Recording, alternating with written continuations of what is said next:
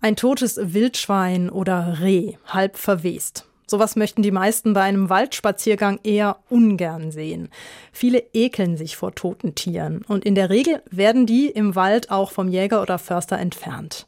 Dabei sind Tierkadaver womöglich sehr viel wichtiger für das Ökosystem und die Artenvielfalt, als viele glauben. Das zumindest will eine Studie belegen, die zurzeit in den 16 Nationalparks in Deutschland läuft. Was dort mit den Tierkadavern passiert, hat sich unser Reporter Christian Altmaier im Hunsrück zeigen lassen. David Moore kniet sich neben das tote Reh und schaut sich den Körper genau an. Auf dem Kopf des Tieres wimmelt es vor weißen Maden, ein süßlicher Geruch liegt in der Luft. Am Anfang hatte der Ranger selbst noch Berührungsängste mit den Kadavern, doch die habe er durch die Studie im Nationalpark Hunsrück-Hochwald verloren. Ja, das Projekt versucht schon auch ein bisschen die Ängste zu nehmen, die man von Grund auf hat, dass jeder Kadaver für eine Seuche sorgen kann oder dass jeder Kadaver auch irgendwas Schlechtes darstellt, einfach nur eklig ist sondern man muss es auch wirklich als das sehen, was es ist. Es ist ein Teil vom Ökosystem. Das Reh, das Mora an diesem Tag untersucht, ist bereits das sechste, das er hier im Buchenwald bei Malborn ausgelegt hat. Eine Wildkamera hat das Geschehen dabei immer im Blick.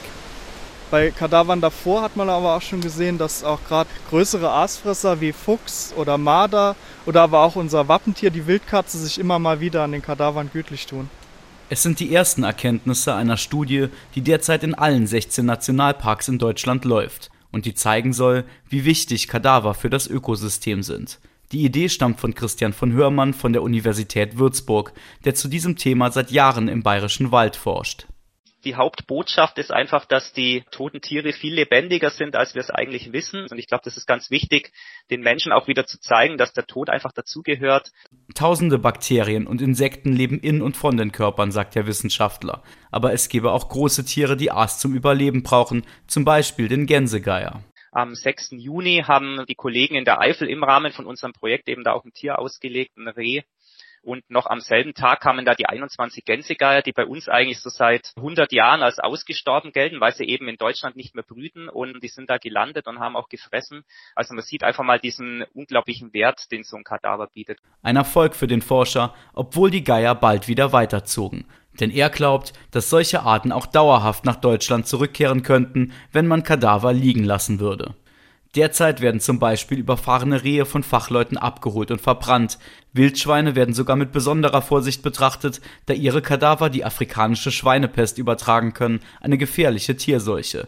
Die Körper zu verbrennen sei dennoch eine Verschwendung, findet der Ranger David Moore.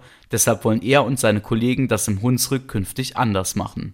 Ich meine, tote Bäume gehören inzwischen auch schon zu einem Bild, was im Nationalpark anerkannt ist. Warum nicht auch tote Tiere? Die bieten genauso die Möglichkeit für andere Lebewesen, sich daran zu nähren. Die Nutzung von den Kadavern zeigt schon, dass sie eine große Bedeutung haben. Das Projekt läuft noch zwei Jahre lang.